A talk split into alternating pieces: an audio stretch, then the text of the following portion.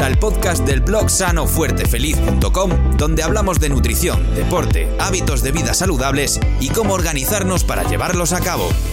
Hola Pablo. Hola Luis. ¿Qué tal? Hoy hemos traído al podcast a Álvaro Campillo.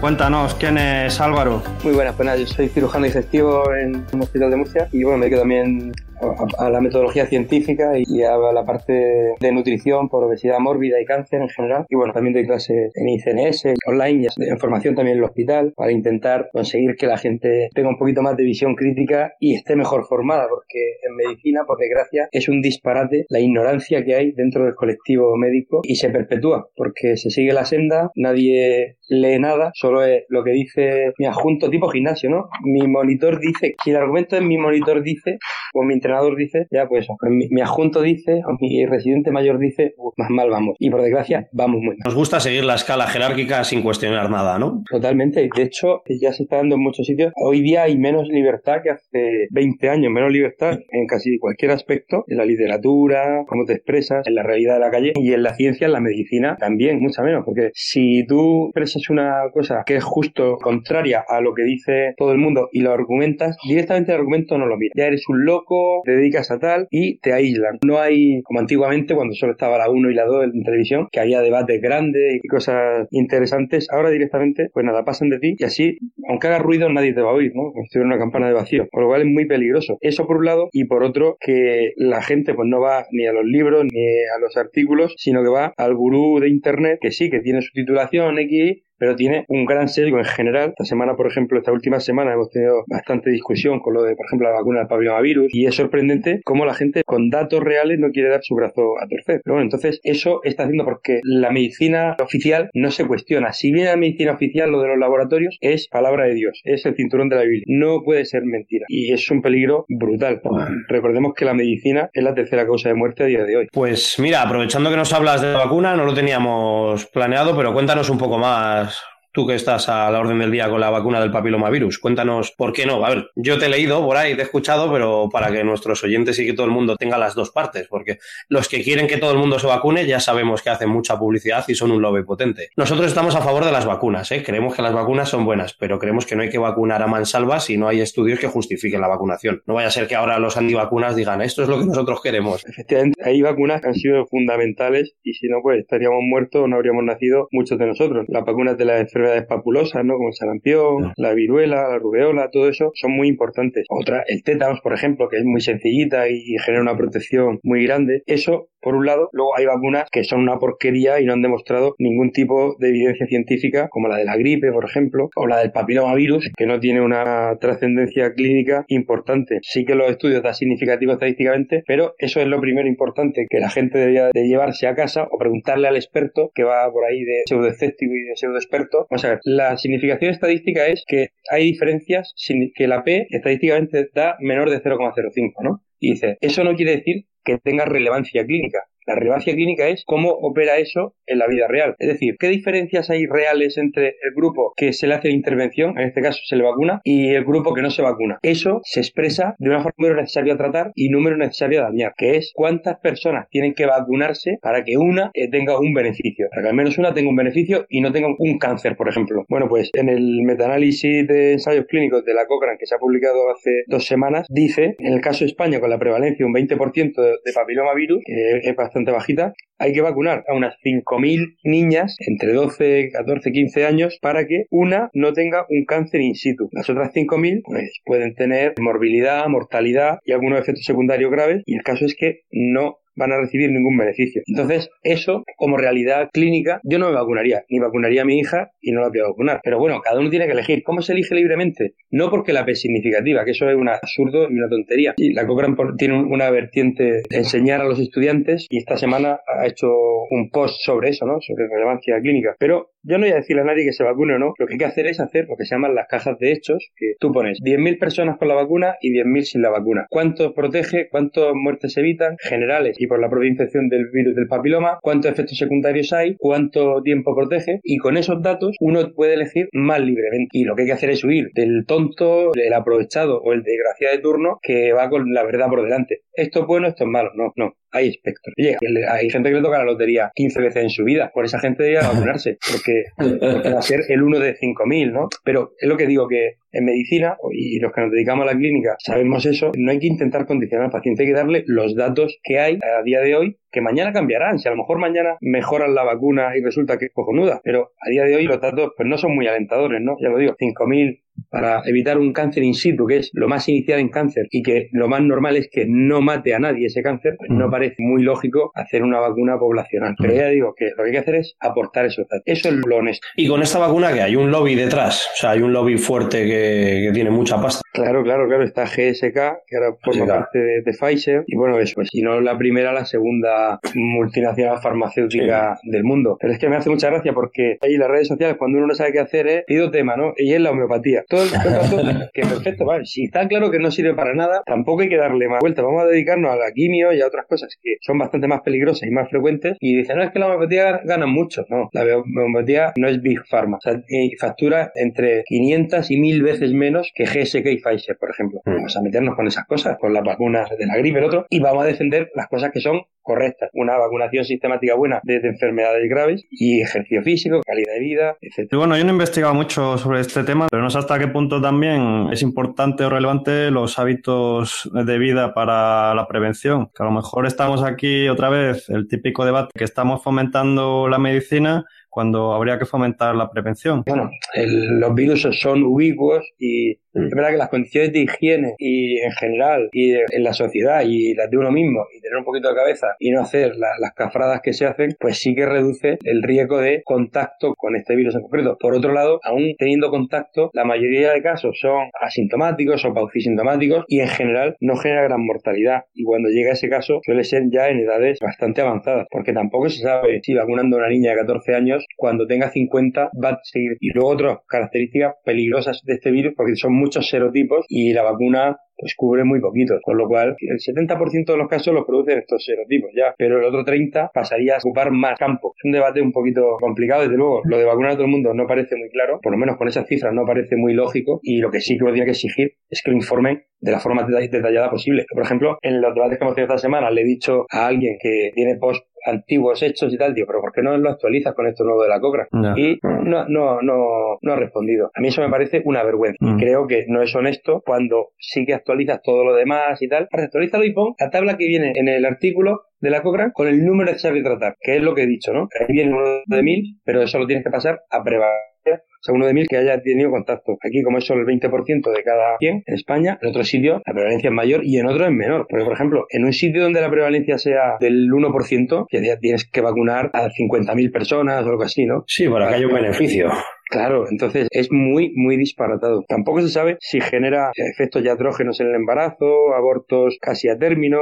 hay muchas incógnitas y muchas cosas complicadas. Por otro lado, dos de los tres autores de esa revisión, aparte que no han cogido todos los estudios, y el propio Peter Gotze, que es uno de los fundadores de la Cochrane de Noruega, ha puesto que no han usado todos los estudios. Está ya llegado el ISE. Y por otro lado, dos de los tres autores tienen conflicto de intereses o han tenido con GSK, que es el laboratorio de la vacuna, porque hasta 2008, que se sepa, ellos lo reconocen, han estado cobrando de GSK. Mm. ahí hay muchas cosas que lo que se ha puesto en redes sociales esta semana pasada es de vergüenza porque están metiendo ideas que son falsas a la gente y están sesgando. Que me ha venido a la mente una frase que te escuché en otro podcast que decías, las estatinas no solo han movilizado el colesterol, han movilizado a médicos a congresos y a paraísos y...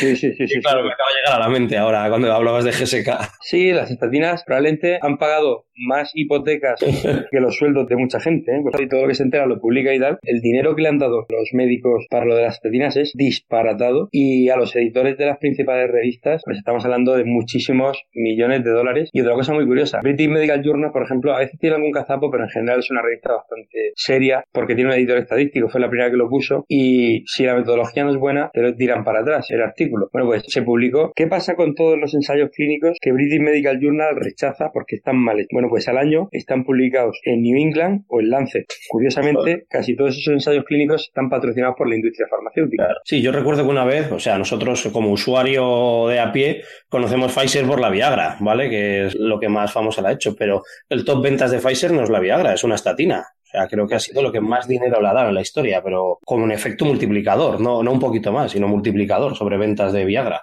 Y ahora con las nuevas directrices que está intentando imponer, pues todo el mundo va a tener que tomar casi casi que vas a hacer, te van a dar dos palos en el culo a ver si llora y una estatina en depo o algo así, de hecho, para que vaya liberando. O sea, porque es algo disparatado lo que quieren hacer. Luego más adelante volveremos sobre esto, porque es algo que queremos hablar contigo. Pero has hablado de la vacuna de la gripe. ¿Tampoco aconsejas la vacuna de la gripe? Ya es como duda general. No es que la aconseje, es que las revisiones de la Cochrane, que también me hace mucha gracia, de la Cochrane del virus del papilomavirus, conclusiones de los autores, dice que es segura que no produce nada, ya, pero tienes que leerte los resultados. Cuando da metodología en los cursos en otro sitio online, ya en algún artículo de la Cochrane lo vi. Hay que mirar siempre los resultados, las tablas de los forest plot, que ahí vienen perfectamente todos los resultados que son los objetivos. Las conclusiones es lo que yo creo una vez que he visto los resultados. Sí, ya es subjetivo. Exacto, y eso no hay que verlo. O sea, eso lo puedes leer, pero tienes que ir al otro. Peter Gotze, cuando se hizo el congreso de ICNS hace unos meses, me gustó mucho porque lo dijo. Dice, mira, puso un estudio de la Cochrane sobre un fármaco. Este fármaco no sirve para nada, aunque el estudio de la Cochrane, las conclusiones digan que sí. Los resultados dicen que no. Dice, yo le he hecho un adendum a este estudio y lo se publicó todo junto, porque no tiene sentido que los propios autores que quieren defender esto hagan eso. Lo que pasa es que las farmacéuticas ya se lo saben y saben que todo lo que viene de la Cochrane, pues baja la guardia. Será cierto, ¿no? Y por eso hay que mirar los resultados. Y como la Cochrane es una cuestión voluntaria y filantrópica, pues claro, tú haces la revisión, falseas un poquito o pones los resultados, pero luego las conclusiones dices que te da la gana y como la gente solo se lee las conclusiones, pues pasa esto. Entonces, la Cochrane tiene cinco o seis metaanálisis sobre la de la gripe y los resultados dicen que ni para los trabajadores que trabajan en centros de mayores, ni para los trabajadores de los hospitales, ni para la población general. Solo podría tener quizá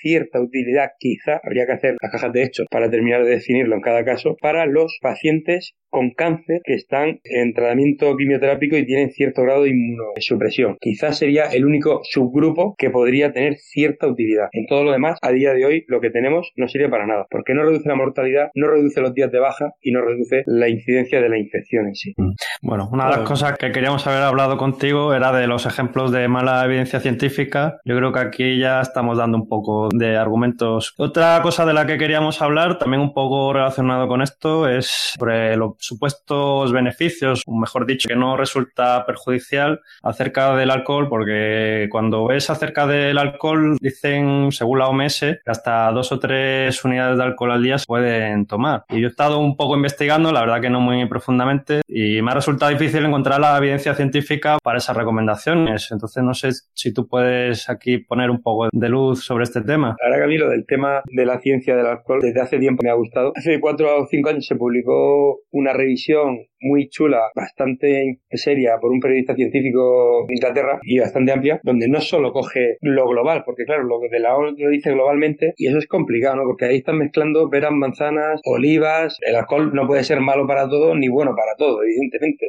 O, sí, pero tienes que desglosarlo. Entonces, bueno, en la revisión esa sí que se veía que podía tener cierta influencia. Y luego, ¿qué tipo de alcohol? Porque, por ejemplo, las bebidas destiladas, whisky, ron, vodka, no tienen ningún efecto positivo sí que puede que tenga algún efecto negativo. La cerveza puede que tenga algún efecto global positivo y el vino tinto sí que puede tener cierto efecto positivo. Tiene que dar claro que el que no bebe, que no beba. no hay que hacer recomendaciones de beber alcohol a nadie y ya está. Y el que bebe mucho, pues que si bebe algo menos, mejor. Pero las cosas no son tan claras como la gente dice, alcohol malo siempre, ¿no? De hecho, igual que lo del tabaco, el mismo Doll, el mismo que hizo, que demostró que el tabaco produce cáncer, también vio que el alcohol no produce cáncer siempre y sí que puede tener cierto riesgo de prevención de alguna enfermedad cardiovascular. La OMS en su recomendación dice eso, pero bueno, de hecho la OMS está muy bien para generar fuerza para hacer políticas serias. Lo que pasa es que se dedica más a las tontunas y a los intereses personales. Por eso no es fuente de evidencia de nada, porque al final son, como diría Leónidas en 300, unos burócratas con la mente podrida, ¿no? Que se dedican a intentar promulgar las políticas de los lobbies que les pagan. Los conflictos de intereses de la OMS y de la EPSA, estamos hablando que al menos uno de cada dos de los que trabaja ahí los tiene con la industria, con lo cual es una cosa peligrosa. Pero aún así,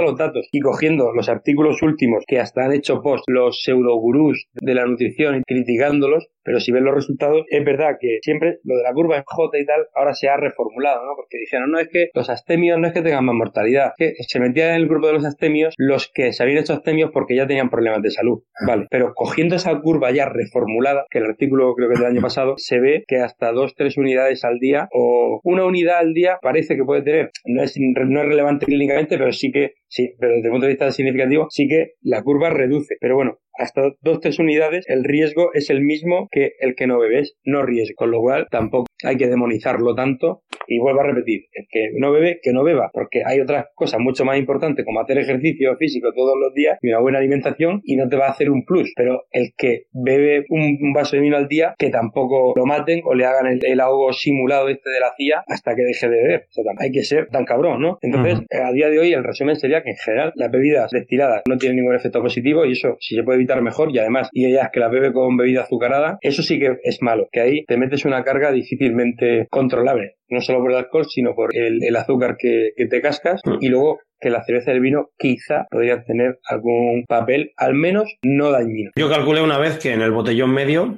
porque estaba intentando concienciar, en el botellón medio se metían entre 3.000 y 4.000 calorías vacías cada persona. Efectivamente. Y para que seáis conscientes, ¿eh? calorías de las que, teniendo en cuenta que las calorías no todas son iguales, pero estas son de las malas, de las mm. que pico de insulina para arriba, hígado a tope y almacenar en forma de grasa. Y la propia toxicidad directa sobre las neuronas, sobre el cerebro. Bueno, ahora se visto que sí que se regeneran y sí. pero, bueno, hay que, hay que evitarlo. Hmm. Bueno, otro tema que queríamos hablar contigo es la carne roja. hay ciertos lobbies también un poco pro veganos eh, haciendo una cruzada contra la carne roja, ya sea procesada o no, y que genera cáncer sí o sí a cualquier cantidad casi. ¿Qué opinas sobre la carne roja y el cáncer? Bueno, que primero, pues eso, esto es otra de felices ideas de coger estudios observacionales por la OMS y generar una alarma social, bajar la credibilidad de las cárnicas y tal. O sea, los vegetales están muy bien, pero lo mismo, come carne, tampoco puedes demonizarlo, tampoco puedes decir, uy, te vas a morir de cáncer, porque los estudios observacionales en los que se basa son una porquería, como el 99% de ellos. Y sí que sale un riesgo, una reducción estadísticamente significativa porque la P es menor de 0,05, pero cuando lo pasamos a reducción de riesgo absoluto o el número necesario de tratar, que es el inverso de reducción de riesgo absoluto, estamos hablando que con carne roja no procesada, si un hombre tomara al día dos fuentes de carne, o sea, comiera carne y cenara carne, un buen filete, durante todos los días de un año, frente a uno que no lo hiciera, que no tomara nada de carne, la diferencia sería casi de 1.500 hombres y unas 700 mujeres que tomaran carne todos los días, de esta forma que he dicho, tendríamos una muerte frente a no eh, tomarla. Eso ya intuitivamente no parece que la carne sea productora de nada. Habrá otros factores. Probablemente el que toma mucha carne roja, pues fuma, bebe más de la cuenta, es sedentario y tiene estrés, cosas de estas, ¿no? El sujeto que has cogido se alimenta barbacoas y se vacía 12 cervezas en cada barbacoa. Claro, exacto. Es que la plausibilidad no parece, ¿no? O sea, si es que de cada cientos que hacen esto, con respecto a los que no lo hacen, hay diferencias solo de uno. Eso ya intuitivamente no parece muy lógico. Lo que pasa es que la gente, como se cree que aquí todos nos ponemos en general títulos ¿no? que ni tenemos ni nos hemos formado. Yo soy escéptico, ah, vale. Y ya está, bueno, primero, el que se califique como escéptico lo que es es tonto. O sea, porque escéptico, por definición, yo pongo en duda todo. Entonces deberías de poner en duda ponerte una etiqueta y encima tan contundente. Pero bueno, eso ya, el silogismo no le sale, ¿no? Ya parten mal de tu razonamiento interno. Eh, pareciendo eso, como no se han leído nada y como tampoco están formados en metodología, en vez de pasarlo a relevancia clínica, que es lo que hay que hacer, ven, la P es significativa, ya está. Está demostrado que todo lo que viene de estudios observacionales en general suele ser, como dice un metodólogo inglés, cualquier conclusión que proceda de estudios observacionales, lo más probable es que sea falsa. ¿Por mm. qué? Se ha visto con más de 50 conclusiones que, que dijeron estudios observacionales, se hizo ensayo clínico. Y de esos 50 y pico, 50 vieron que no tenía sentido ninguno lo que habían dicho esos estudios observacionales, que no se correspondía con la realidad. Y en dos o tres de ellos, no solo no era lo que decían los estudios observacionales, sino que era lo contrario. A día de hoy, no hay observacional eh, que haya demostrado, digo recientemente, los últimos 20 años, que haya tenido utilidad para generar ni política de salud ni demostrar ninguna cualidad. El del tabaco de Dol sí que fue observacional y de Bradford Hill, pero los riesgos relativos eran brutales, eran más de 6, incluso más de 20 si fumabas un paquete al día con respecto a no fumarlo. Y eso ya tiene tal potencia que sí que parece que podría tener causalidad. La medicina basada en la evidencia le pidió a la OMS que por favor eh, no cogiera ningún estudio observacional que su riesgo relativo fuera menor de 4. Bueno, pues el de la carne roja es 1,3 o con 4, es una porquería y eso las reglas de la metodología dicen que eso que hay que hacer es tirarlo a la basura. No merece la pena ni siquiera usarlo como hipótesis para plantear un estudio de intervención tipo ensayo clínico. La OMS sigue haciendo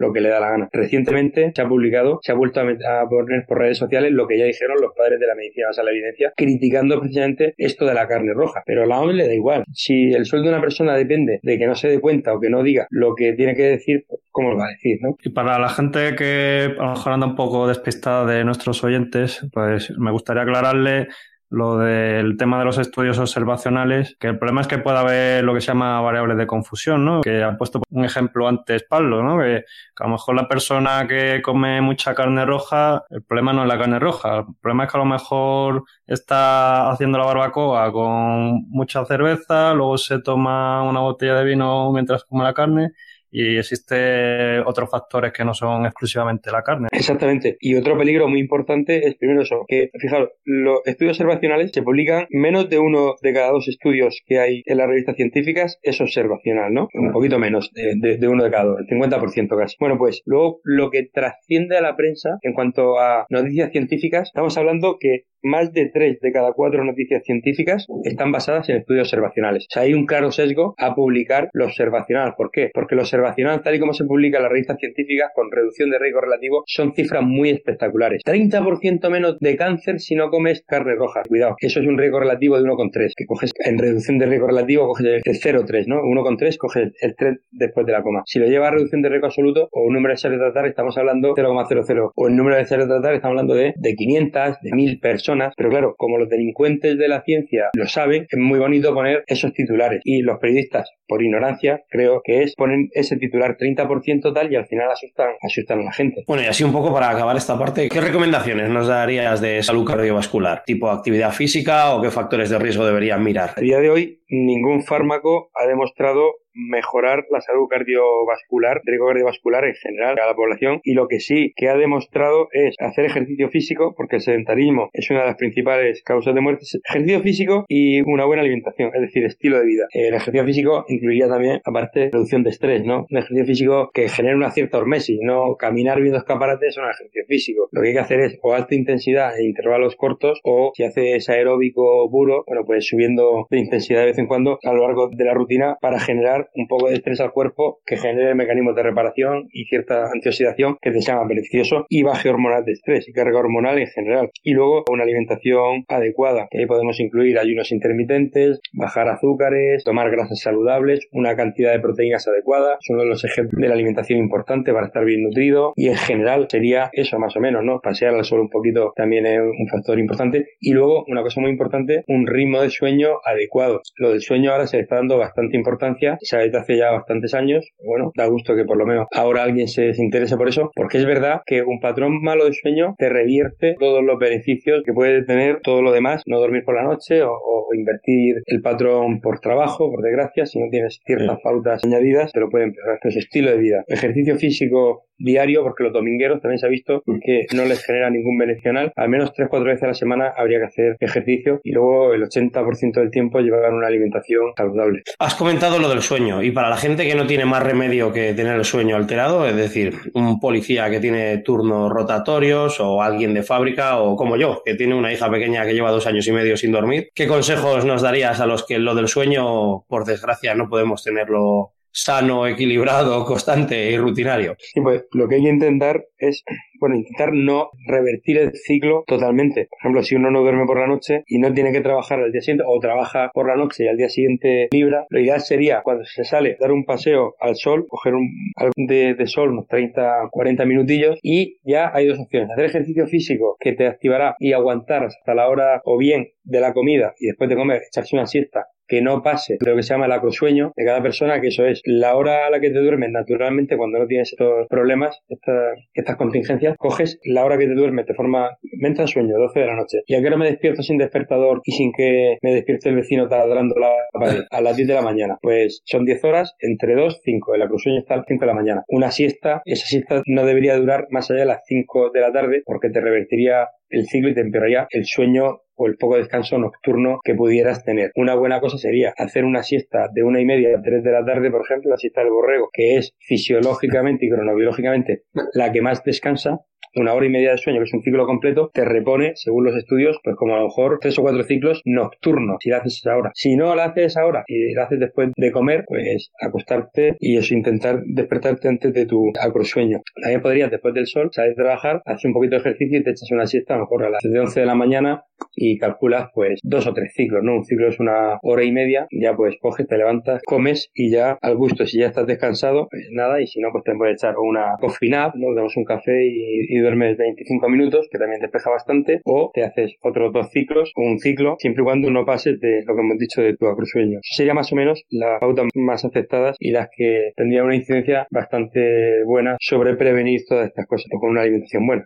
Muy interesante lo del sueño, ¿eh? Me acabas de dar un montón de información que no teníamos, pero pues, gracias, gracias. Te queríamos hablar también del síndrome metabólico. Bueno, sobre todo te queríamos decir que, que nos lo explicases un poco. Lo conocemos, es algo que hemos investigado, pero creo que mucha gente todavía vive en la ignorancia de lo que es el síndrome metabólico. Sí, de hecho hasta los propios médicos viven en esa ignorancia, porque bueno, el síndrome metabólico se describió de forma intuitiva hace más de 150 años. Un médico alemán ya lo describe, observó una relación entre obesidad, hipertensión, mala alimentación y diabetes. Pero lo describe así un poco. Gregorio Marañón hace referencia a ello y también hace una primera aproximación y luego finalmente Gerald Raven, que es un endocrino de Stanford, bueno, que ha muerto este año, murió en febrero con 98 años y todavía sigue activo. Este año había publicado cuatro artículos científicos y en el año anterior 10 o 12. Descubrió que la resistencia a insulina, que es el origen de la diabetes tipo 2, que eso todo el mundo lo conoce, no solo produce diabetes tipo 2, sino que produce un espectro de hasta más de 50 enfermedades. Grasa en el hígado,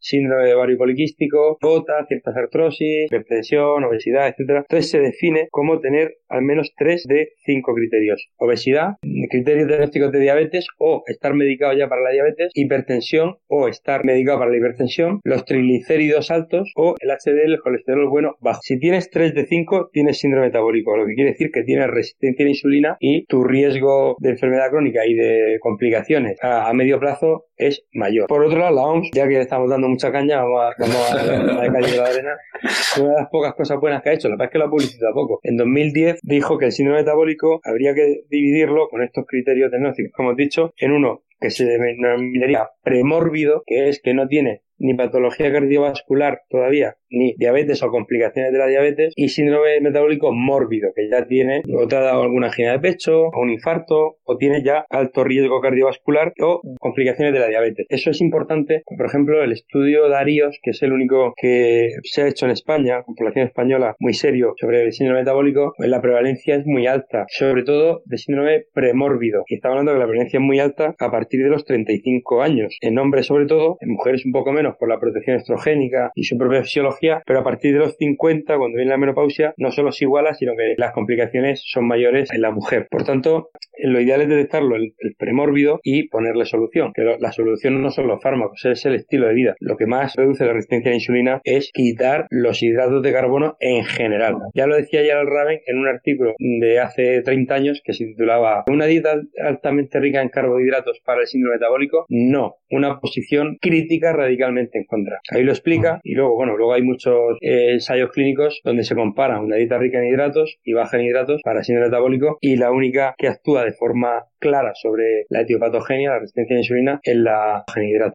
Que no quiere decir que sea cetogénica, ¿vale? Que puede ser moderada baja y tiene un efecto relevante sobre ello. Digo porque aquí, y ya volvemos a enlazar con los pseudoescépticos, se creen que esto es la guerra de la galaxia, dos bandos, por la Segunda Guerra Mundial. La dicotomía de la ciencia, eso es la mayor tontuna del mundo. Estás conmigo contra mí, ¿no? Esto, esto es una variable continua. Hay muchas cosas que van cambiando y hay muchas luces y sombras. Y hay que ir quitándolas y viendo eh, niveles de incertidumbre y de relevancia clínica.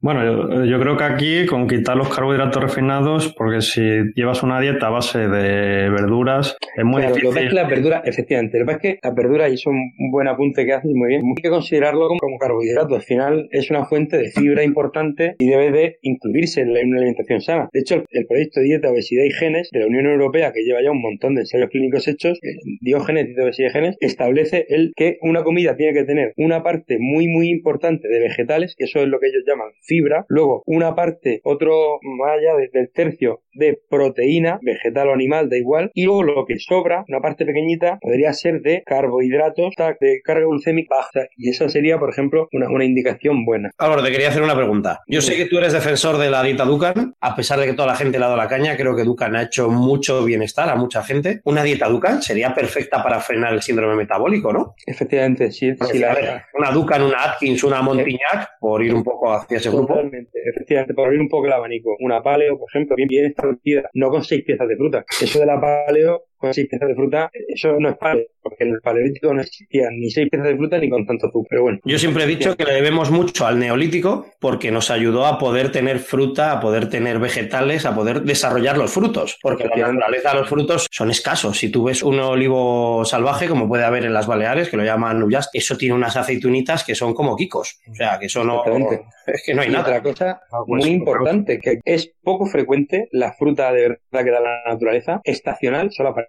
crece uno o dos meses al año y eh, no en mucha cantidad. ¿Por qué? Mm. Porque el factor limitante para que los cultivos surjan es el nitrógeno que hay en la tierra y eso lo dan las cianobacterias. Por eso se hacían los barbechos y se dejaba el barbecho, se araba la tierra, aunque estuviera en barbecho, para distribuir de forma las cianobacterias y se ponía rotación de cultivos los que dependen más o menos del nitrógeno. Claro, si habías puesto uno que requiere mucho nitrógeno, tenías que dejarlo reposar y luego tenías que poner otro al año o los dos años que requeriría menos en 1902 un judío arkenazi fue el que descubre esto, que el nitrógeno, el factor limitante, y descubre cómo meterlo en la Tierra. El químico que lo hizo fue Born o Haber, ¿no? No me acuerdo, uno de los dos, creo que fue. Haber, sí. Haber, eso. O sea, es que no llevamos ni 100 años de producción masiva. Es que no solo el neolítico hace 10.000, no, pero es que hace 10.000 se cultivaba como tú dices, pero poquita cantidad. Ahora tenemos y luego ya con los medios de transporte tenemos todas las frutas que queramos todo el año, mm. que no es lo, lo, más adecuado. ¿Te has leído el libro de Michael Pollan, El dilema del omnívoro? Como diría Gustavo, buen hombre, por favor.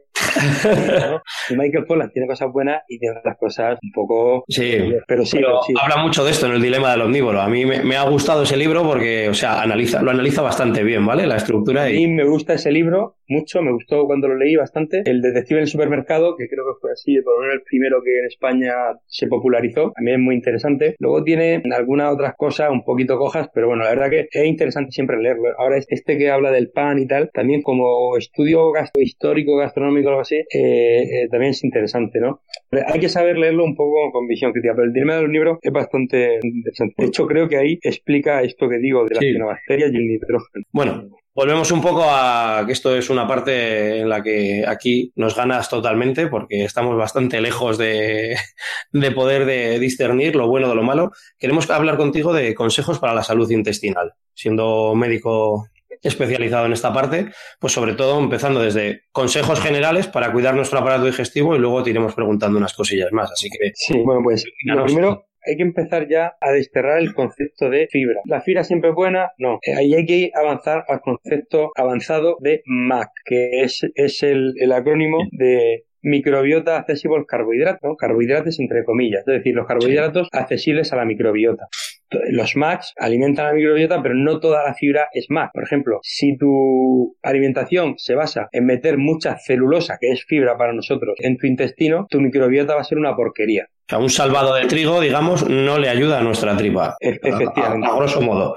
Efectivamente. Eso es una cosa bastante importante. O sea, tenemos que pasar el concepto este de fibra soluble e insoluble y merece la pena avanzar a lo de MAC. Eh, Oí una clasificación que decía, de insoluble y soluble deberíamos evolucionar a fermentable o no fermentable. Exacto. Pero ahí hay que poner fermentable por las bacterias buenas o no fermentable por las bacterias buenas, ¿no? Que sería ya el ideal apostillar eso. Porque lo que digo, eso, lo de la, la celulosa, por ejemplo, pues es una mierda y lo único que te está haciendo, o sea, se puede tomar algo de celulosa, pero no el 90% de tu esa. Perdona, cuando hablamos de celulosa, ¿a qué te refieres? ¿A qué tipo de alimentos? ¿Al origen de los alimentos? Pues los cereales, por ejemplo, tienen, bueno, a ver, todos los vegetales llevan algo de celulosa, pero llevan otra parte. Por ejemplo, los espárragos, el ajo, la cebolla, el puerro, la chiribía, el tupinambo, todo eso lleva una gran cantidad, lleva algo de celulosa, pero lleva un MAC muy bueno, que es la inulina y los fructanos. Las alcachofas también. De hecho, la parte que se desecha de las alcachofas de la hoja llevan una cantidad brutal de inulina, que es el polisacárido eh, bueno y sería el reverso tenebroso de la inulina, sería el almidón, ¿no? El almidón no es fibra. El almidón para nosotros es otra porquería, pero la inulina está en los tubérculos también, en algunos, y, es muy, muy favorecedor de las bacterias intestinales, de las buenas, ¿vale? De las, eh, de las que queman grasa y nos ayuda a mantener la homeostasis mejor. Entonces deberíamos de tirar por eso, por oligofructanos, inulina, etcétera, ¿no? Ese tipo de, de alimentación. ¿Cómo podemos llegar a eso? Pues bueno, lo que decimos, el concepto de MAC, porque el concepto de MAC, aunque pone ahí carbohidrato, ¿no? Los carbohidratos accesibles, bueno, porque todavía seguimos manteniendo el origen que dijimos de la fibra, ¿no? Pues son los hidratos que no tenemos encima para metabolizarlos, pero en el concepto MAC hay muchas otras cosas. Por ejemplo, es MAC el tejido conectivo, el tejido conjuntivo que acompaña a los huesos y a las espinas de los pescados y tal, al esqueleto de los animales. Por ejemplo, un caldo de huesos, pues te está dando MAC. El café también es una fuente buena de MAC. Las setas, por la parte de no digerible, ¿no? De, que llevan y por los microbios llevan, porque los microbios también es un MAC. Las especias también es un MAC. Bueno, luego vegetales, a verde, algunas frutas también llevan una parte importante y beneficios de MAC. Es decir, que el espectro ahora se amplía mucho más. Y una persona, por ejemplo, que se tome caldo de huesos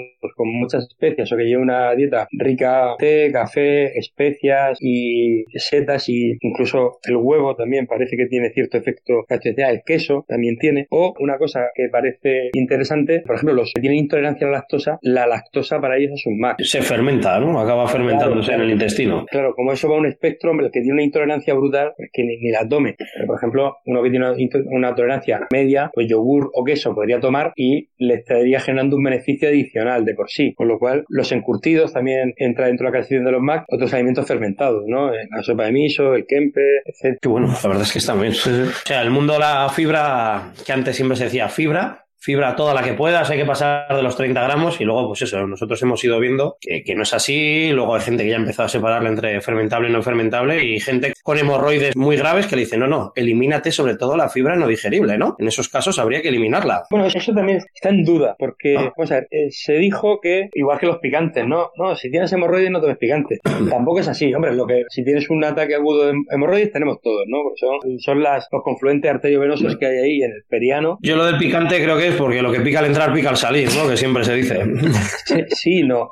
hay que tener en cuenta con los picantes, y de hecho las especias son una fuente importante de, sabores y de picantes interesantes, y debería de estar incluida en cualquier eh, alimentación saludable, para son facilísimas de tomar, con los cafés, con infusiones, además de echarlo en la, cocina, que le da una variedad mm. de sabores y de experiencias culinarias muy, muy, muy recomendables y distintas a, lo habitual, pero para meterse los picantes hay que empezar poco a poco. O sea, pica al salir cuando te pasas de tu dintel de picante. Por ejemplo, yo todos los días me tomo un café con cayena, con canela y con jengibre y otro café con cúrcuma y pimienta negra. Perdón, una pregunta. ¿Eso lo pones junto al café o aparte del café? Con el café, con el café. Con el café, ¿no? O sea, si es, haces la típica cafetera moca donde pones el café ahí, mismo, ¿no? O sea, que, vale, no, Si lo vas a hacer con tipo italiano, tipo la de cafetería, ah. lo echas, sobre todo porque no es lo mismo que coja la temperatura tan bestia que coja el, café, que puede quemar parte de las propiedades saludables que podría tener. Lo, echas, lo echas en la taza y luego el café que caiga sobre eso. Quedas un poquito o, le echas un pelín más de agua a temperatura ambiente y te lo tomas. Es que hay gente que, que le especias se las ponen directamente al café en la cafetera, en la moca. Sí, sí. De hecho hay algunas cápsulas tipo Nespresso que también se venden por internet y tal con eso. Pero quizá ahí a lo mejor con, la, temperatura tan vez tanto tiempo mantenido puede, puede que pierda cierta... Sí, la, la presión a 16 bares creo que saca la Nespresso, por ejemplo. Y, claro, claro. Y los 100 grados o los 80 grados igual se ha, se ha pasado. Efectivamente. Entonces ahí hay que tener un poco por lo menos inicialmente precaución. Luego, tampoco es verdad que haya estudios sobre eso, pero mientras ante la duda, si tomamos un poquito de precaución, mejor. Entonces, bueno, hay que empezar poco a poco, porque es verdad, por ejemplo, yo me tomo todo eso, me tomo a lo largo del día, pues si me hago unos huevos, pues le echo también un montón de pimienta roja, negra. Yo le pongo ajo en polvo, le, pongo a los huevos. Efectivamente, está buenísimo, ¿eh? yo también se lo pongo de vez en cuando y está. Bueno, pues todo eso, o te tomas un queso con cayena, tal, y ahí perfecto. Ahora, el día que eh, tomamos tenemos olla china, que bueno, que es el hot pot, que, hay, que eso es un caldo de verdura o, de pollo con un montón de especies y se va al fuego eh, y al camping gas y se va echando, comiendo las cosas directamente de ahí y luego te bebes el caldo, claro, ahí metes un plus. Ese día, al día siguiente, es cañero. Cuando, voy, cuando voy a obrar, como decía mi abuela, ahí digo, ayer me pasé. Pero, es una vez y ya está, ¿eh? no, no. Entonces, si empiezas poco a poco, y si no, en México, en la India y tal, pues tendrían todos el ano sí. como un mandril, o no tendrían hemorroides, se le habría quitado la hemorroide a todo el mundo. Sí. por eso, no es, si se empieza poco a poco, no hay problema ninguno. Sí, yo soy un fanático del picante, ¿eh? aquí nos gusta el picante a los dos, no a nivel mexicano, no, no tengo esa, ya no sé si es predisposición genética o adquirida, pero me gusta bastante el picante. Los caracoles es otro Mac muy importante. Los caracoles. Sí, de hecho los caracoles es una cosa, fijaos, los caracoles y las aceitunas, ¿no? O los encurtidos en las olivas, es una cosa en Creta, tanto que se habla de dieta mediterránea y tal, eh, ellos hacían, por su religión, hacían unos más de 120 días al año de ayuno pero ayuno de carne y tomaban gran cantidad de aceite de oliva, caracoles y aceitunas esos días. Tienes el día, o sea, es bastante pasable un día a base de caracoles, aceite de oliva y aceitunas. E, efectivamente. Así, también ayuno yo, ¿eh? Ya, también. Y luego, bueno, y luego hacía los ayunos intermitentes por, en parte obligados, ¿no? Igual que en Piopi y tal, que por las condiciones, por la pobreza y tal, pues se iban a trabajar en ayunas y luego volvían y ya comían. Trabajaban pronto, hacían dos comidas y luego un ayuno de 24 horas una vez a la semana. Eso ya, porque por su, también por su filosofía de vida. Sí, lo siguiente, a nivel de la salud intestinal se habla, hay bastantes fuentes que hablan de suplementación con vitamina D o K, o ambas. ¿Qué opinas? Que no tiene sentido ninguno tomar como pastilla. Eh, eh, la mejor suplementación que uno puede hacer es con sus alimentos naturales, con su alimento de, planificar su alimentación de forma saludable. No hay estudios serios que digan que eso mejora nada. Y aparte tampoco ni mejora la microbiota tomar eso, ni mejora los huesos, ni la salud cardiovascular como se va propugnando por ahí. De hecho, lo mejor es no tomarlo porque sí que si tiramos de estudios observacionales, que no hay que hacerlo, ¿no? Pues los estudios observacionales con un ahorratio riesgo relativo muy bajito también, dicen que estos suplementos podrían incluso aumentar la mortalidad. no es verdad porque no tiene, no es relevante técnicamente, pero no tiene un efecto beneficioso. O sea, hay que verlo al contrario. O sea, que seguimos tomando grasas, tomando el sol, que con eso ya lo tenemos, ¿no? Y pescados. Efectivamente. Vale. Y la toma de probióticos encapsulados, es decir, para aumentar nuestra flora o para favorecerla. De forma habitual se hizo mucho con lo de la toma de antibióticos, se vio que no tenía un efecto relevante con, los antibióticos por el intestinal. En general, por alguna persona en concreto, algún ciclo corto, por algún tema en concreto, pero habría que analizarlo de forma individualizada y como recomendación a la población general, desde luego, no. Te quería hablar ahora del omeprazol y el Almax, que bueno, el Almax no tanto, pero el omeprazol parece ser que es el, principal producto que se vende en las farmacias ahora mismo. ¿Qué opinas de ello? Porque va totalmente unido a nuestra salud estomacal, por decirlo. Sí, de hecho se establece que se sabe eso, que la toma crónica de inhibidores de la bomba de protones, o sea, que los que inhiben el ácido, la secreción gástrica, cuyo representante más conocido es el omeprazol, todos los prazol acaban en prazol todos. Bueno, pues eso altera la microbiota y produce lo que es, produce una disregulación de la microbiota, lo que antiguamente se llamaba sobrecrecimiento bacteriano y nos altera todo, nos aumenta el riesgo de obesidad, incluso de enfermedad cardiovascular y bueno, ya se está viendo que incluso hasta de demencias, pero bueno, eso está todavía por ver y por acotar un poquito más. Y además luego tiene otros efectos secundarios grandes, como puede ser, por ejemplo, una atrofia gástrica que llevado al extremo pues puede dar un cáncer gástrico o problemas con la absorción de vitaminas tipo B, sobre todo la B12, porque el factor intrínseco que se produce en el estómago no se dejaría de secretarse y sí que podría producir ahí una anemia de tipo pernicioso, ¿no? La anemia por falta de B12 de los veganos no es perniciosa, es carencial, pero no es porque, no porque tenga una atrofia gástrica. Los que toman omeprazol de forma crónica sí que pueden llegar a tenerla y es una cosa que es peligrosa y cada vez se ve más, cada vez, como se hacen más gastroscopias, se ven más atrofia gástrica. Todas las atrofias gástricas no llegan a esto, pero bueno, hay que tener cuidado. También, si tú dejas de regar con lo que le gusta a la mucosa del estómago, que es el clorhídrico, puede dar lugar a cáncer. No todos los que toman omeprazol lo van a tener, pero sí que puede aumentarle el riesgo de forma más o menos significativa. Sí, supongo subir el pH hace que bacterias que antes morían en el estómago ahora pasen a tu intestino, que eso es algo que, no queremos. Efectivamente. De hecho, todo lo que tiene la boca, bueno, el ano, porque como está lleno de mierda, tampoco, y hay un sistema inmune bastante potente, pero la boca y en el caso de, la mujer, la vagina, son pHs muy ácidos para eso, ¿no? Es la primera, como si hubiera ahí lava para, para que la, la primera, es inmunidad inespecífica y es la primera barrera que tenemos. Todo lo que altere ese pH y lo haga básico, pues va a ser una juerga, ¿no? Para las bacterias y para otras muchas cosas malas, Entonces, el omeprazol se puede tomar de forma puntual en alguna ocasión,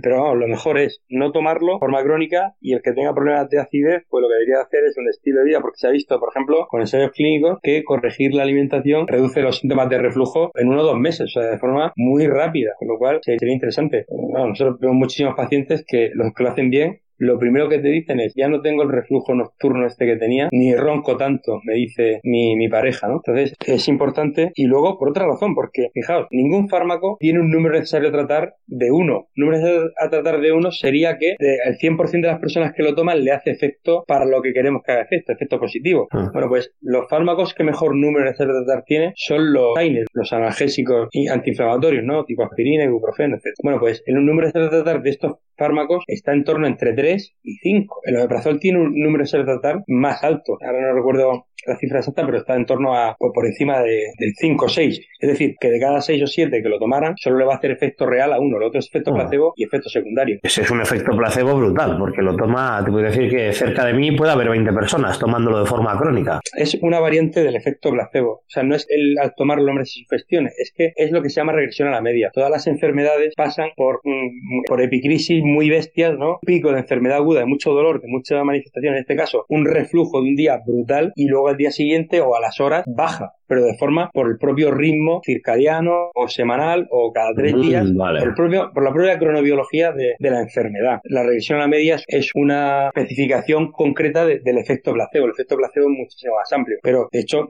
casi todos los fármacos tienen un gran componente de regresión a media y hay técnicas estadísticas para que con un estudio clínico quitarle la paja esta que sería, es decir, vamos a quitarle la parte de regresión a media del fármaco, a ver bien qué se nos queda. Lo que pasa es que, por desgracia, no se usan habitualmente los estudios clínicos que publican la farmacéutica. Y el Almax, que hemos pasado un poco por encima de él, que es un algamato, digamos que no, no afecta a la bomba de protones. Protección, digamos, ¿no? Como, como echar un poquito de yeso, cemento de forma momentánea sobre la, la, ESA. Bueno, el que tiene algo grave de verdad. El que tiene algo grave, ni uno ni el otro le va, le va a curar. Pero bueno, a efectos prácticos, el Almax es mucho menos pernicioso porque tampoco se termina absorbiendo y tomarlo de vez en cuando tampoco va a generar ningún ese. Pero vamos, lo mejor, beber algo de agua, hacer ejercicio y un estilo de vida, prevenirlo más bien, porque mm. igual que los cuando tienen dolor de cabeza es una cuestión de regresión a la media. Solo a uno le hace efecto real y a los otros no les hace regresión a la media o efecto placebo, ¿no? La enfermedad al final termina por ceder, el síndrome es. No sabía dónde meter esta pregunta, pero como ahora está muy de moda y estamos leyendo bastante sobre los trasplantes fecales, parece ser que se está haciendo, bueno, hay gente que lo necesita porque se ha destrozado a base de antibióticos la flora, pero que se están utilizando trasplantes fecales hasta para mejorar el rendimiento deportivo en deportistas de élite. Sí, se ha puesto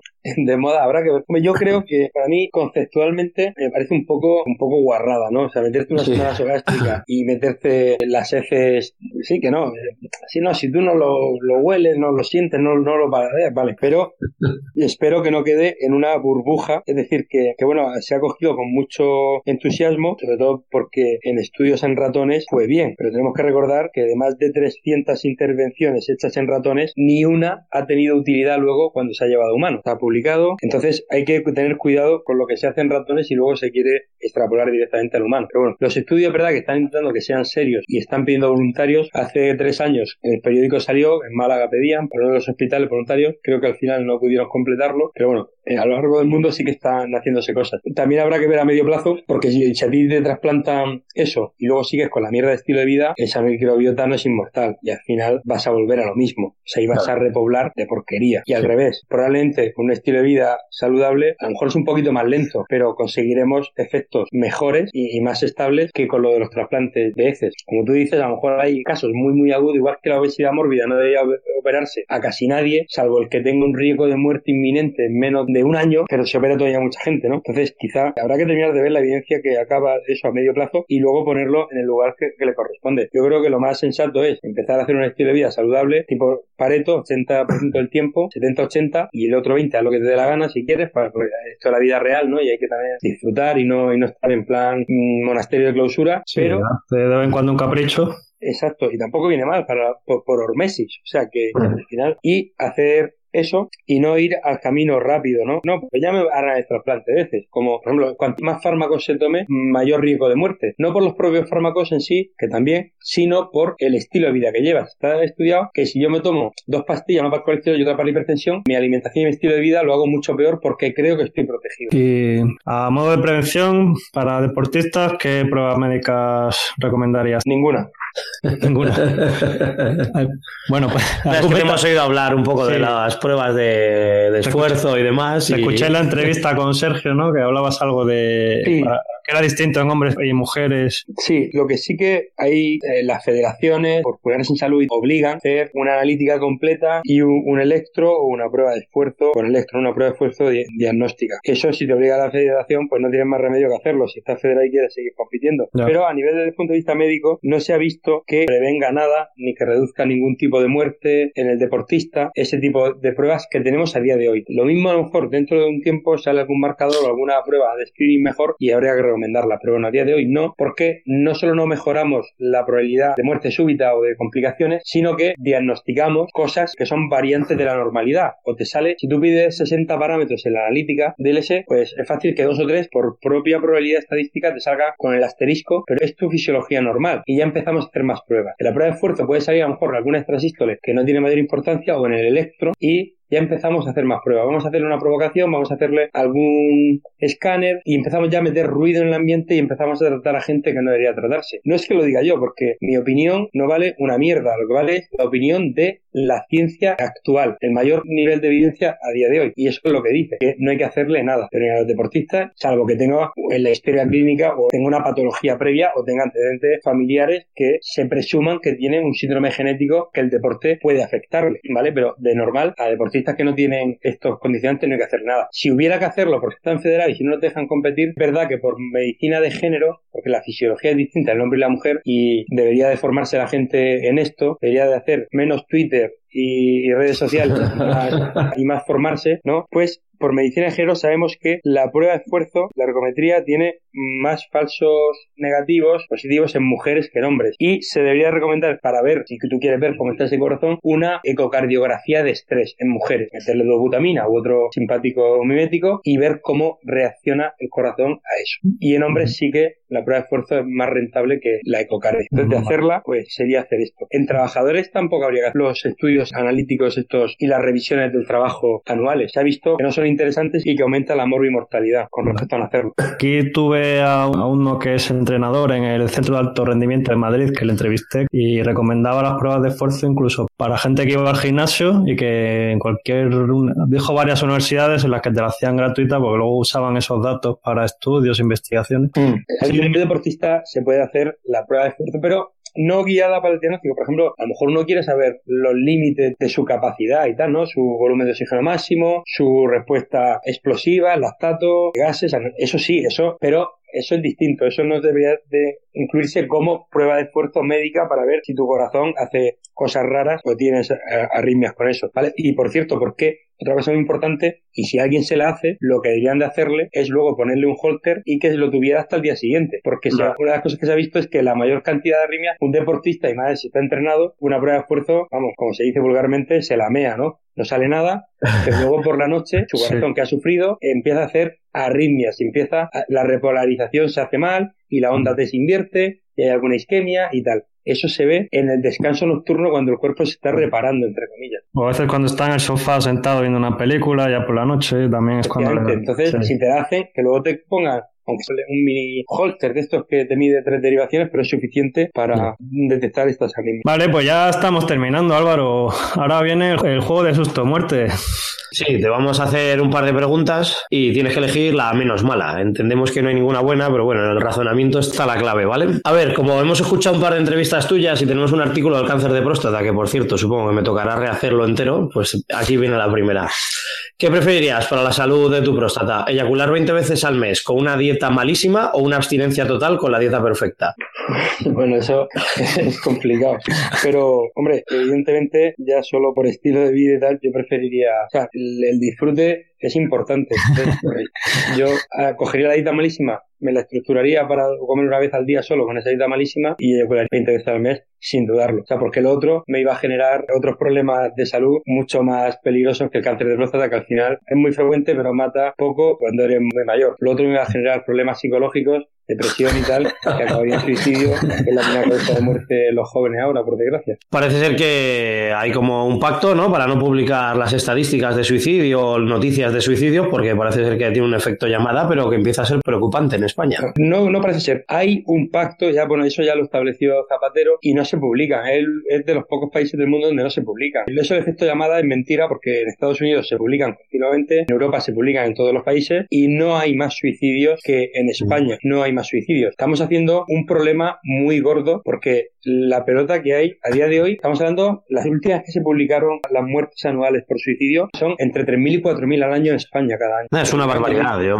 En 2015 me parece que fueron las últimas que se publicaron, o en 2014, lo que es un disparate. Es que está por encima de los accidentes de tráfico. Es la primera causa de muerte, no por enfermedad, en los jóvenes menores de 40 años. Sí, sí, todos mis amigos y yo mismo tenemos o amigos o conocidos que han decidido, bueno, optar por eso y han decidido quitarse la vida. Y es, pues, es que no, hay como un poco tabú, pero, pero es lo que tú dices, eh, es muy grave, hay mucha gente. Exacto, de hecho, previamente también se vio que es una cosa importante y ahora probablemente la brecha va a ser mayor con lo de la tecnología, las redes sociales y tal. Por ejemplo, eso hemos dicho, son muy grandes los suicidios que hay ahora, pero es que también, por ejemplo, en los pueblos hay 10 veces más suicidios que en las ciudades. Eso también habría que estudiarlo, habría que ver, quizá habría que ver cómo ha evolucionado eso con las redes sociales, si vivo en el pueblo y no puedo salir de ahí y no hay servicios, no hay actividades y tal, a lo mejor las redes sociales me han mejorado mi calidad de vida o me han hecho que sean más conscientes de que esto es una porquería y han aumentado. No lo sé porque como no está publicado, lo que se ha publicado es que mm. el que publica mucho en redes sociales sus tontunas y mira qué guapo estoy, no sé qué tal igual, tiene más depresión y luego probablemente llegará a suicidarse más que, el que no. Eh, estamos generando, pues vamos a la cola en todo y en esto vamos a tener un problema gordo porque no hay una política sobre esto mm. importante. Por ejemplo, sobre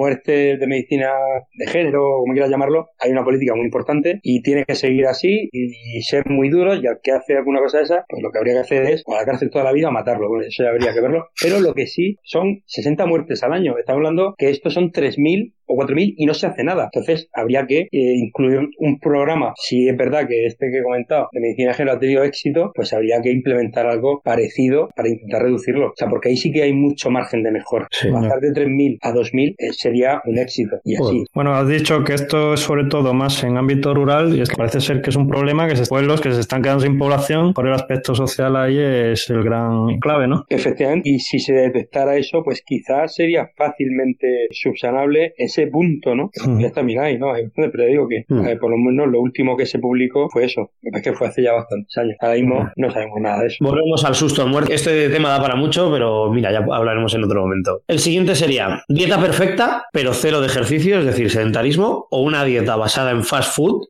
malísima, todo lo que tengas, y todo el ejercicio del mundo disponible. Es complicado, depende de lo que miraras. Lo último publicado, que es de Stanford, dice que lo que más mata es una dieta mala. De hecho, mata más que el tabaco y el alcohol sumados. Y luego el sedentarismo, ¿no? Mata también, pero menos. Eso está publicado eh, hace un año, me parece, con todos los estudios. Todo esto es observacional, pero bueno, sí que hay cierta, por lo menos para, para guiar las pautas de salud pública nos sirve. Previamente, si coges los estudios previos, pues sí que lo que más mataba decían que era el, sedentarismo y luego el, tabaco, hipertensión y la obesidad. Entonces, pues si nos fiamos de lo último de esto de Stanford, se optaría por una buena alimentación. Y ya por usar un argumento un poco perverso, así si hiciéramos lo contrario, mala alimentación pero mucho ejercicio, estaríamos asumiendo que los que tienen amputadas las dos piernas o tienen una tetraplegia, pues estarían condenados a la muerte rápida porque no pueden hacer ejercicio, ¿no? Entonces me quedaría con eso. Está mucho lo de ejercicio y de generar una calidad de vida brutal. Sí, sí, claro. Y bueno, y esta es,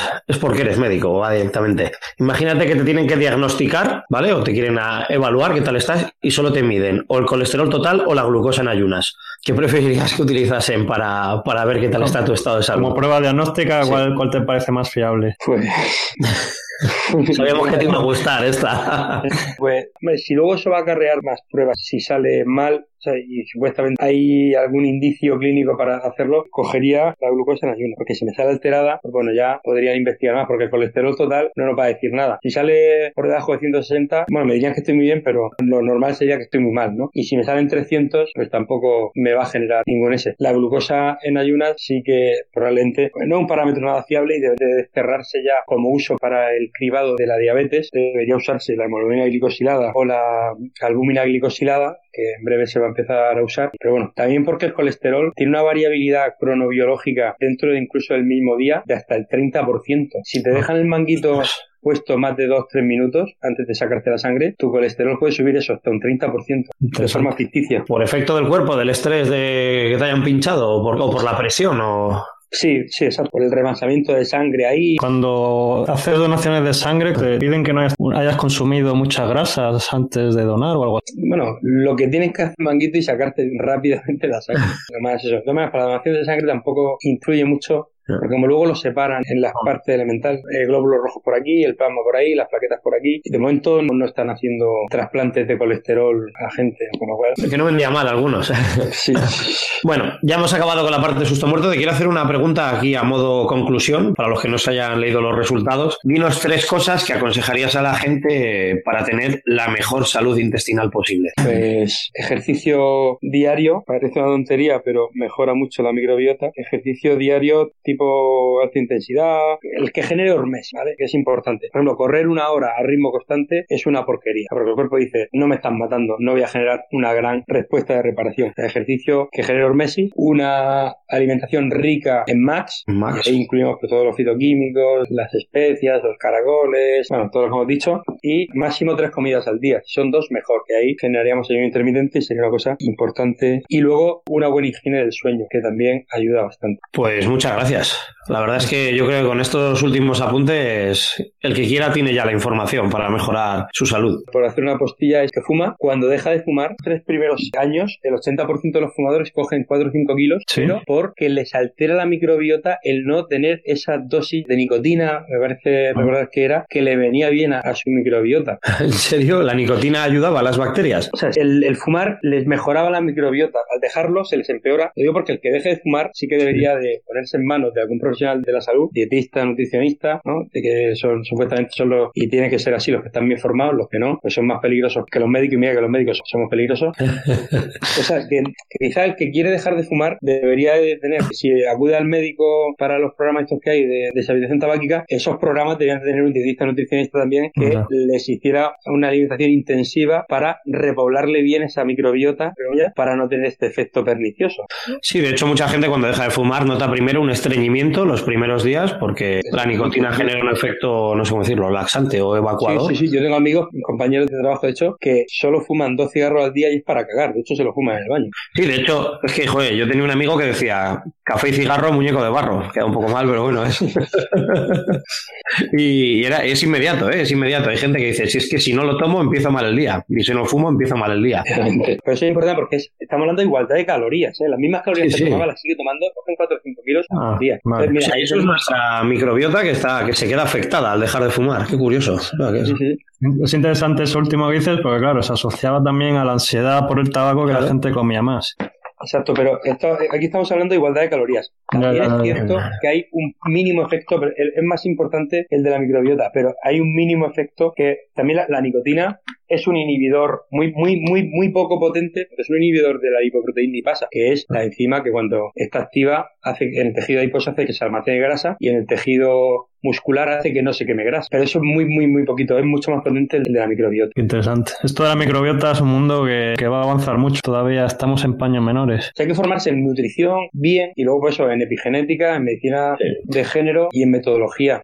Yo creo que es muy importante. Y como decía yo el otro día por ahí en una clase, mi CNS le decía, decirle a los que os quieren, como decía Lola Flores, ¿no? Si me queréis irse, ¿no? Pues si me queréis formar ¿no? Si queréis formarme. En vez de un ramo de, rosas, un bono para un curso de lo que sea, o un libro. Yo, de hecho, cuando me doy los caprichos, a veces pienso más en mi microbiota que, que, realmente si lo que estoy comiendo es más o menos saludable. Algunas veces pienso, esto para mi microbiota no sé qué tal le va. Pero bueno, como hemos dicho antes, romper un poco la hormesis y un capricho de, vez en cuando viene bien. Exactamente. No tiene ningún problema. Y de hecho, al final, eso, al que no genera ese estrés controlado, al final tiene más patologías más problemas que el que sí que lo genera. bueno. Pues nada, Álvaro, recuérdanos un poco dónde te podemos encontrar en redes sociales. Nosotros lo tenemos más o menos claro, pero yo creo que después de esta entrevista mucha gente te, va a buscar y te harán preguntas. Yo, recomiendo que te sigan en Twitter porque has tenido estas semanas así debate con lo que hemos empezado la entrevista, ¿no? La vacuna. Sí, sí, sí, sí, sí, del, del, virus del papiloma. Del, virus, del papiloma, sí. Sí, pues eso, eh, arroba su médico no sabe en Twitter, en Instagram, que me lo he hecho hace poquito eh, Álvaro al cubo, todos juntos, con Bejo, como cuando elevado a tres, ¿no? Sí, sí. Y luego en el blog, que aunque no lo tengo actualizado, pero ahora ya lo hemos migrado a WordPress, ahora se llama Soy médico y mato. Y vamos a empezar a poner cosas interesantes y, y de hecho hacer algún, algún videoblog muy chulo que no lo vamos a adelantar en, base a tres o cuatro capítulos, así de cosillas chulas, ¿no? Va a ser interesante. Y ya, por cierto, ya, ya no está en negro, está en blanco, está escrito como cuando salió un libro, pero la gente me, decía que, hostia, es que el fondo negro y la letra blanca, me gusta, pero verdad que para la vista no, no hace mucho bien.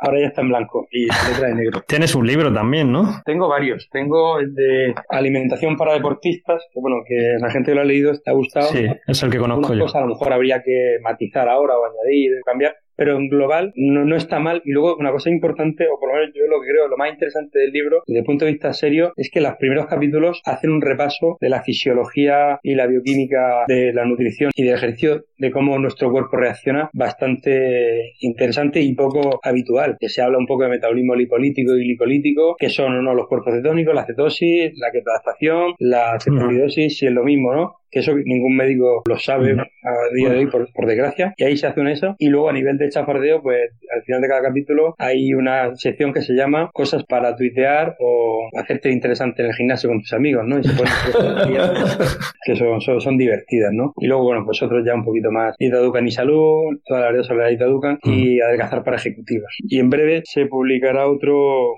que bueno, no voy a adelantar, que va a ser, creo, bastante chulo y mm. interesante. El nombre del blog está bien buscado para crear un poco de polémica. Hay muchos blogs, hay que buscar un poco nombres que llamen la atención, porque si no, la gente no entra en los blogs. Efectivamente. Yo creo, que está, bien buscado el nombre. Parece que es con ánimo de crear polémica, pero es que hay que crecer en este mundillo que no es fácil. Y también estás en NutriSapiens o algo así, o eso no es un proyecto tuyo. No, no, no, no, son amigos, ¿no? Está Rubén, está Cecilia, eh, Pablo García y tal, Mar, y bueno, me dijeron que si quería yo iniciarlo y tal, también porque probablemente la gente en general, el ser humano, como tiene mucho miedo a lo desconocido, no querían. Y bueno, como saben que yo me lanzo a la piscina casi siempre, y bueno, y ahora allá, pues bueno, parece que va bien la, la cosa. Es interesante, ¿eh? están haciendo y, entrevistas interesantes también. Hay que decir que hay gente que se lo han propuesto, siempre te lo proponen por privado, ¿no? Y hay gente que mucho bla bla bla y tal en redes, pero luego no quieren dar la cara. Y eso a mí me parece una vergüenza. Pues me ha encantado la entrevista Álvaro, ha sido estupenda. Sí, muchas gracias Álvaro. A vosotros. Nos puedes encontrar en iVoox, iTunes, YouTube, Instagram, Facebook y por supuesto en sanofuertefeliz.com. Ayúdanos a seguir creciendo, suscríbete y comparte para que más gente pueda tener un cuerpo sano, fuerte y feliz.